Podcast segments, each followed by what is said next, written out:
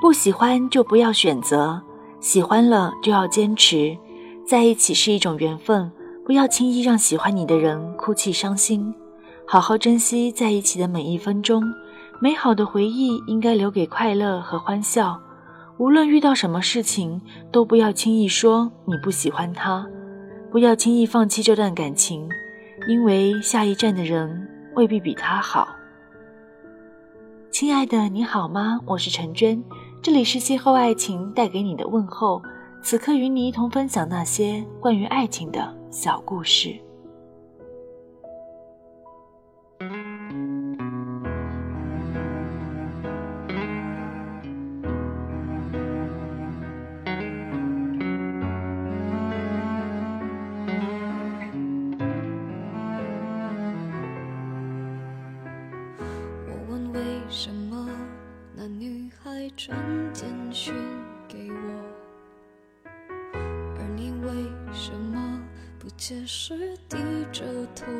沉默？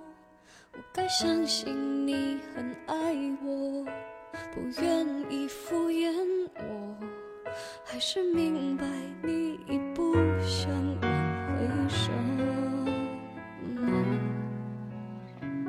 想问为什么我不再是你？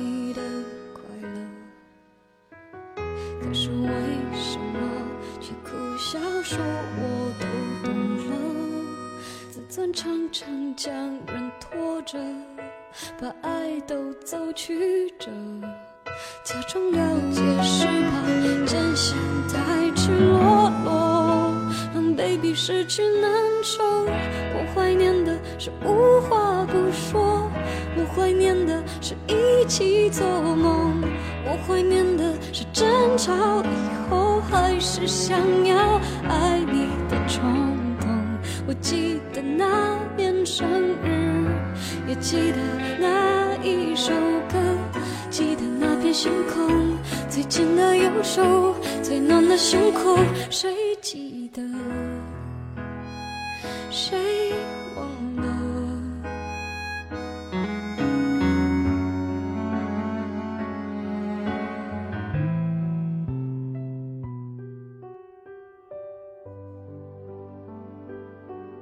高考结束的夏天，在等待分数和命运给予答案的不安中，秉恩想给出些什么承诺给雅宁。于是他和那时很多不知好歹的男孩子一样，在小纹身店里把雅宁的名字纹在了自己的肋骨上。雅宁看到他疼得龇牙咧嘴的样子，可拦也拦不住。大学四年共同经历青春期的两个人，没能熬过磨人的异地恋。第一个学期，两个人甘愿把父母给的生活费省吃俭用的献给了铁道事业。有时候见面没有钱吃大餐，亚宁和秉恩就一人一口分着吃一个烧饼夹肉，谁都不舍得把肉多咬一口留给对方吃。再后来，就是在猜疑之后漫漫无期的争吵，直到电话欠费停机才算休战。后来都想清楚了，为什么要和一个离你千里之外的人痴缠折磨呢？于是，在两人各自背着对方出轨后，和平的分手。每个人的青春期里，总有过这样一段生动鲜活的故事，像是一颗话梅一样，让人念起来就口舌生津。细细品味之后，怎么也琢磨不出当初为什么会做了那样的选择。大学毕业的当天，雅宁拖了两个大箱子和同学们挥手道别，从一个北方小城买了火车硬座车票，抵达了北京。从北京站熙熙攘攘的人群中往外走，满满的都是汗味，还有沙尘暴的味道。如果说人与人之间的藕断丝连必定是一次狭路相逢，那么雅宁和秉恩的重逢，绝对是一个最佳的注解。雅宁茫然地跟着中介去寻找合租的卧室单间。正当中介操着一口标准的广东普通话介绍这间次卧的采光如何比主卧优越，冬天暖气多么舒适的时候，秉恩穿着一件白 T 恤，睡眼惺忪地从主卧门里走了出来，还和中介打了声招呼：“哎，带人来看房啊。”然后他们两个人都愣住了。起先他们是彼此和睦合租的室友，后来雅宁就把行李拖进了主卧。一次，秉恩晚上洗澡，光着膀子从浴室里出来，雅宁终于没有忍住，看着他左侧肋骨那一个糊成一团的自己的名字的纹身印子时说：“后来怎么跟别的姑娘解释他的？”秉恩说：“有什么好解释的？谁没有年少无知过？有后悔过吗？”顿了顿，雅宁悄悄地问：“秉恩问，你指的是什么？没什么。”雅宁转身又去做别的事了。有句话被讲的烂俗：如果你特别想要得到一样东西，放开它，如果它还会回来，那么注定就是属于你的。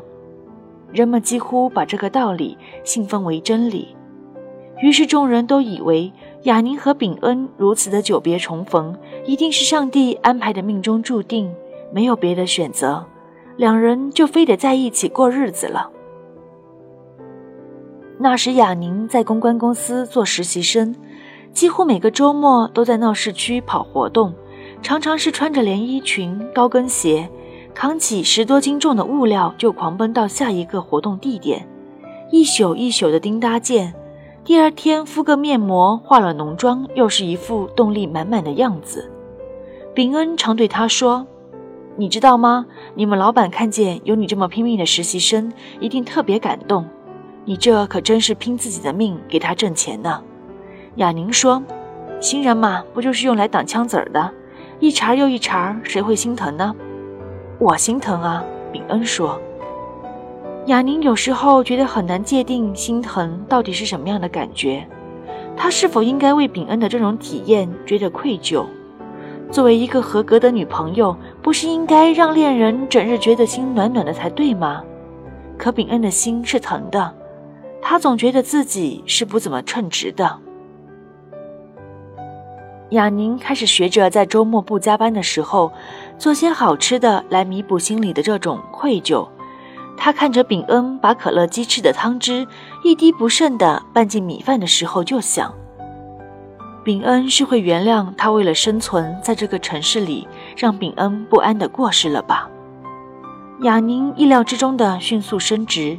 成了他们公司里最年轻的经理，他熬黑了的眼眶在公司的会议室里，被众人或是妒忌或是羡慕的围观着。老板笑呵呵地说：“要继续努力，前面还有更大的挑战在等着你。”雅宁是快乐的，又不免有些心酸。那是一种爬上了一座期待征服已久的山峰，可抵达后看到的又不是想象中的风景的失落。他想把这种讲不清的复杂心事分享给秉恩听，让他知道他光鲜外表之下那份阴暗的不安。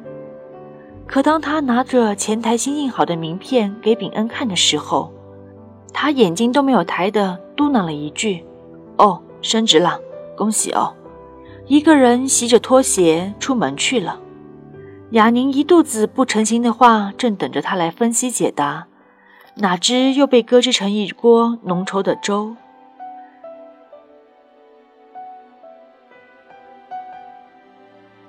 在北京过的日子，路途大多像是一次从大海向沙滩的迁徙。起初的脚步迟缓沉重，在泥泞里摔打，然后渐渐走向平缓舒适。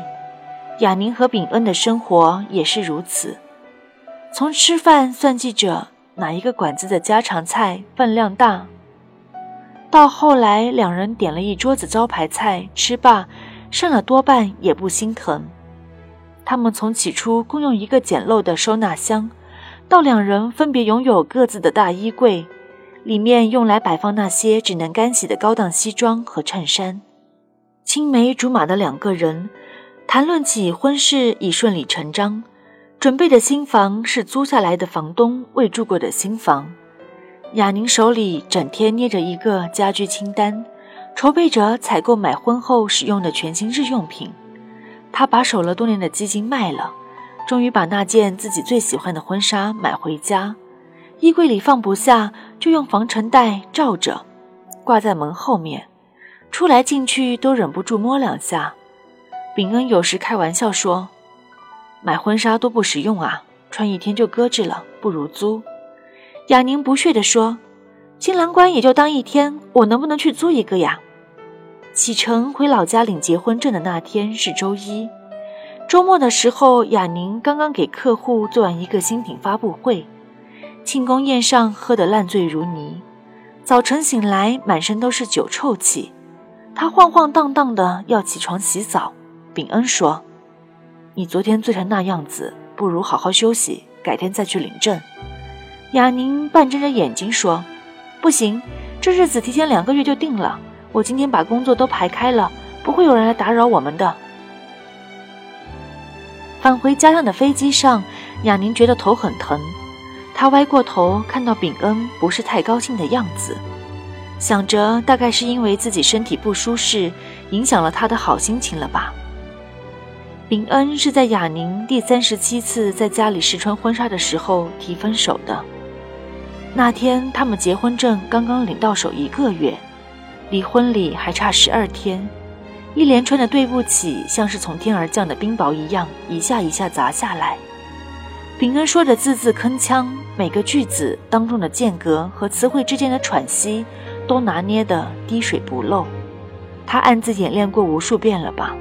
那些话，他也修改过了无数次了吧？他努力压抑着声音，让这些话杀伤力减到最小。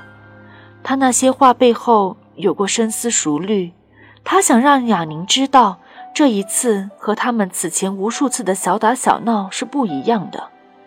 这一次，他是真的要从他们的未来里选择退出了。雅宁都听懂了。他每天的工作就是察言观色，这么些年过去，怎么能看不懂自己的男人？可他没有给雅宁一个让他幸福的理由。秉恩也知道他的沉默是在等这个理由。雅宁仰着头，不让眼泪鼻涕滴到婚纱上，背对着秉恩，后背剧烈的颤抖的像个落水的兔子。秉恩的唇角乳啮的声音，他都听到了。他知道秉恩要开口了。雅宁，你跑得太快了，我跟在你后面有些累了。你的光芒总是那么耀眼，我怕被你比下去。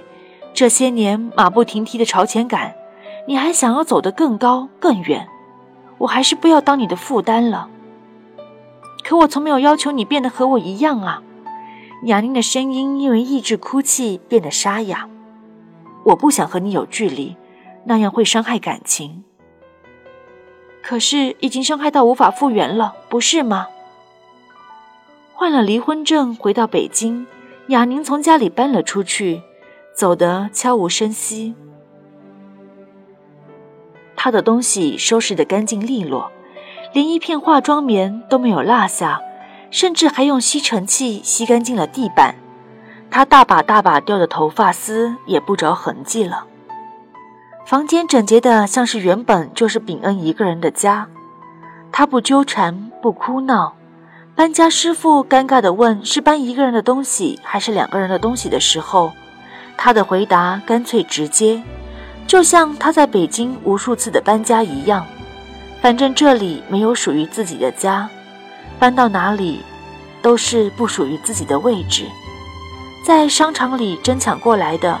在情场里用心经营的，哪一样都没有十足的把握，让他一直跟着你。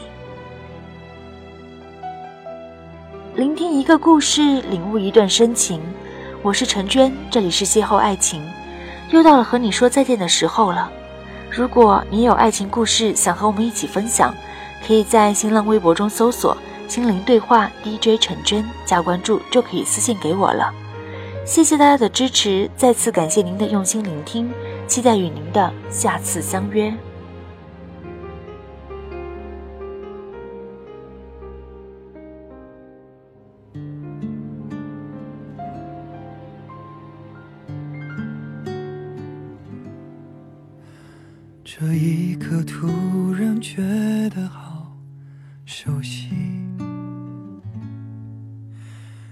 昨天、今天同时在放映。我这句语气原来好像你，不就是我们爱过的证据？差一点骗了自己，骗爱与被爱不一定成正比。我知道被疼是一种运气，但我无法完全交出自己。努力为你改变，却变不了预留的伏线。以为在你身边，那也算永远。仿佛还是昨天，可是昨天已非常遥远。但闭上我双眼，我还看得见。可惜不是你陪我到最后，曾一起走却走失那路口。感谢那是你牵过我的手，还能感受那。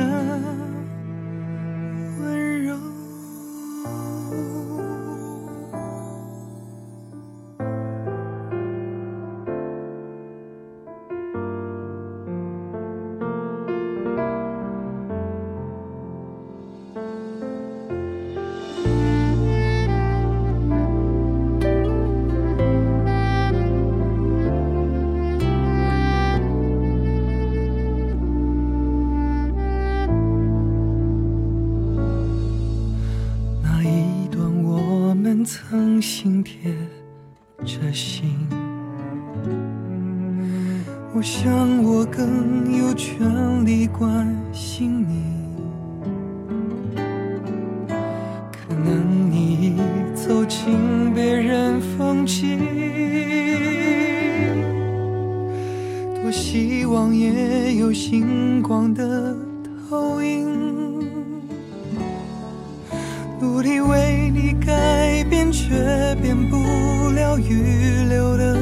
伏线。以为在你身边，那也算永远。